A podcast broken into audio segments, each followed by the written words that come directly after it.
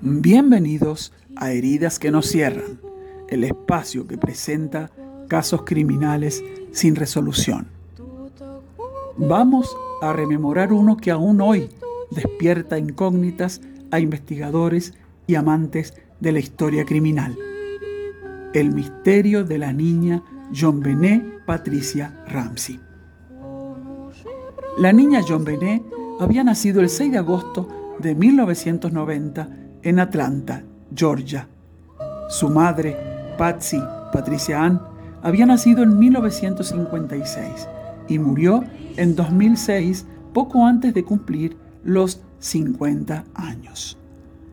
Su padre, John Bennett Ramsey, nació en 1943 y sigue con vida y pidiendo justicia, como así también su hermano mayor, Burke, que nació en 1987. El cuerpo de John Bennett fue hallado el día siguiente a la Navidad de 1996 en la casa de su familia en Boulder, Colorado. El caso no solo llamó la atención por ser una niña de seis años, sino también porque se trataba de una reina de belleza infantil, hija de una reina de belleza, Patsy, Miss West Virginia, a los 20 años en 1977. Justamente, Patsy anotó a su hija en varios concursos de belleza infantil. Así, John Bennett ganó los concursos de América Royal Miss, Little Miss Charlevoix, Little Miss Colorado y National Teeny Miss Beauty. El comportamiento típico de Patsy como madre de escenario, stage mother es el término que utilizan en Estados Unidos, fue criticado luego por los medios de comunicación, que le apuntaron a ella por conocerse todo respecto de la vida de los Ramsey. Lo primero que se halló antes del cuerpo fue una extensa nota de rescate. Patsy dio cuenta a las autoridades de que su hija había desaparecido el 26 de diciembre, después de encontrar la nota de rescate escrita a mano de dos páginas y media en la escalera de la cocina. La nota exigía 118 mil dólares para el retorno seguro de John Benet, prácticamente el importe exacto de un bono que su esposo había recibido a principios de ese año. John señaló este detalle a la policía, explicando que alguien podía tener acceso a esa información del bono navideño que había recibido la Navidad anterior. Se consideraron entonces a varios empleados de Access Graphics, la empresa de John, que podrían haber tenido acceso a esa cifra. También se consideró el Salmo 118 del Viejo Testamento. La nota de rescate era inusualmente larga. El FBI, solo como consultor en el caso, le dijo a la policía que esto no era común en una escena del crimen por lo que la policía creyó que la nota era una puesta en escena, dado que la carta no tenía huellas digitales, excepto las de Patsy y los policías que la habían manejado. También, en un análisis más detallado, se logró establecer que había un uso inusual de signos de exclamación e iniciales. La nota y un borrador descartado fueron escritos con una lapicera y un bloc de notas de la misma casa de los Ramsey. Según un informe inicial, había indicios claros de que la autora de la nota era Patricia Ramsey. Sin embargo, no se llegó a una conclusión al 100%. Un patólogo forense consultado por ambas partes del caso dijo que nunca había visto una nota así en sus 60 años de historia. Finalmente, un tribunal federal desestimó que la carta fuera escrita por la madre, citando a seis expertos en caligrafía que la descartaron como autora. A pesar de que la nota pedía no llamar a la policía, a las 5.52 am del 26 de diciembre de 1996, Patsy llamó a la policía, también a familiares y amigos. Dos oficiales llegaron a casa de los Ramsey y no hallaron evidencia de entradas forzadas ni vidrios rotos. En la casa solo estaba la familia Ramsey, los padres y el hermano Burke. El oficial Rick French revisó el sótano y encontró una puerta cerrada desde adentro con un pasador. Como estaba buscando una supuesta ruta de salida, no la abrió. Sin que lo supiera, allí estaba el cuerpo de John Benet. John, el padre, preparaba todo para pagar el rescate.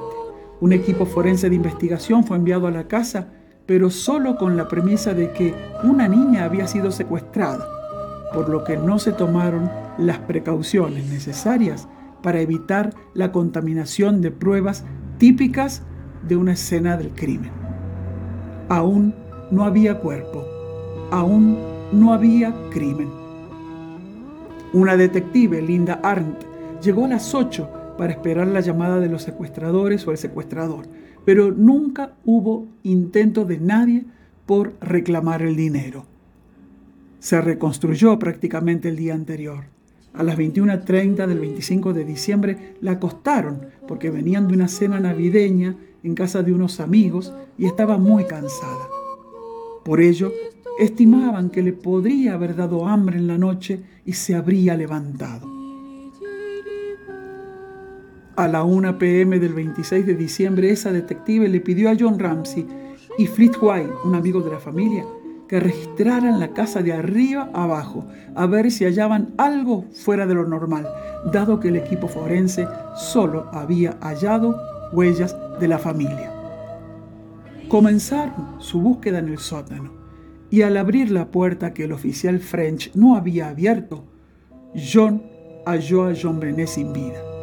Su boca estaba cubierta con cinta adhesiva, tenía un cordón de nylon en sus muñecas y el cuello. Su torso estaba cubierto con una manta blanca. John levantó el cuerpo y lo llevó arriba, contaminando también la escena y el cuerpo. Cada uno de los Ramsey proporcionó muestras de caligrafía, sangre y cabello a la policía. Los tres integrantes de la familia fueron entrevistados por la prensa en las semanas siguientes varias veces.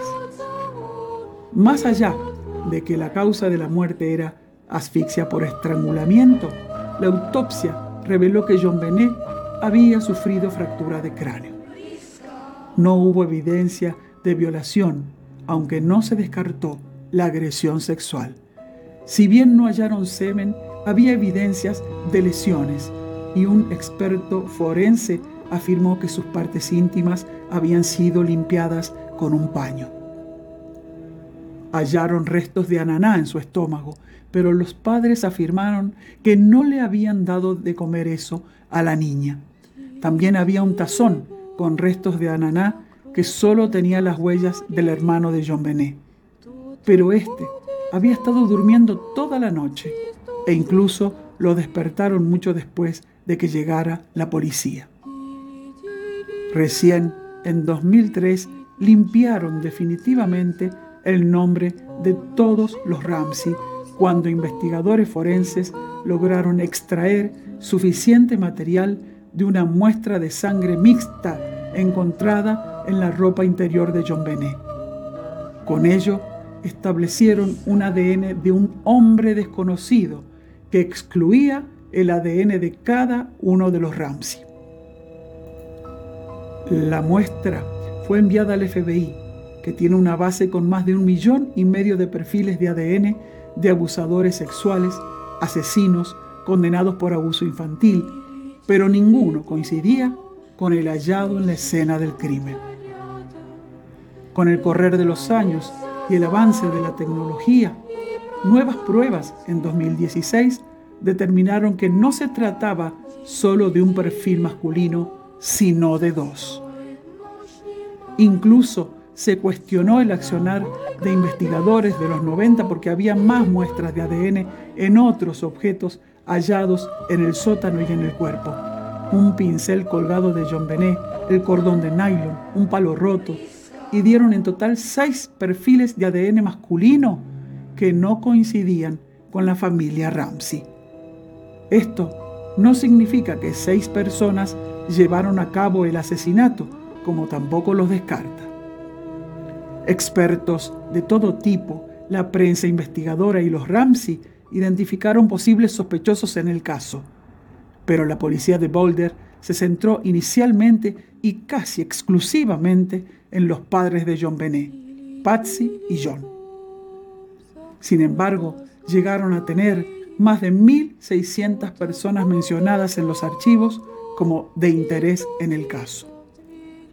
Los errores forenses que se cometieron en la investigación inicial, la contaminación de la escena del crimen, que no se sabía que era tal, la pérdida posterior de evidencia, la falta de personal experimentado en una ciudad chica, los interrogatorios a los padres, familiares y amigos, todo ello conspiró para hallar uno o más sospechosos, tanto en los 90 como en los años siguientes. Esto ha sido todo por hoy, en que hemos abordado el misterio de la muerte de la niña de 6 años, John Benet Patricia Ramsey. Los esperamos la semana que viene en Heridas que no cierran, la columna que aborda los casos criminales sin resolución. Cuídense, quédense en casa y hasta la próxima.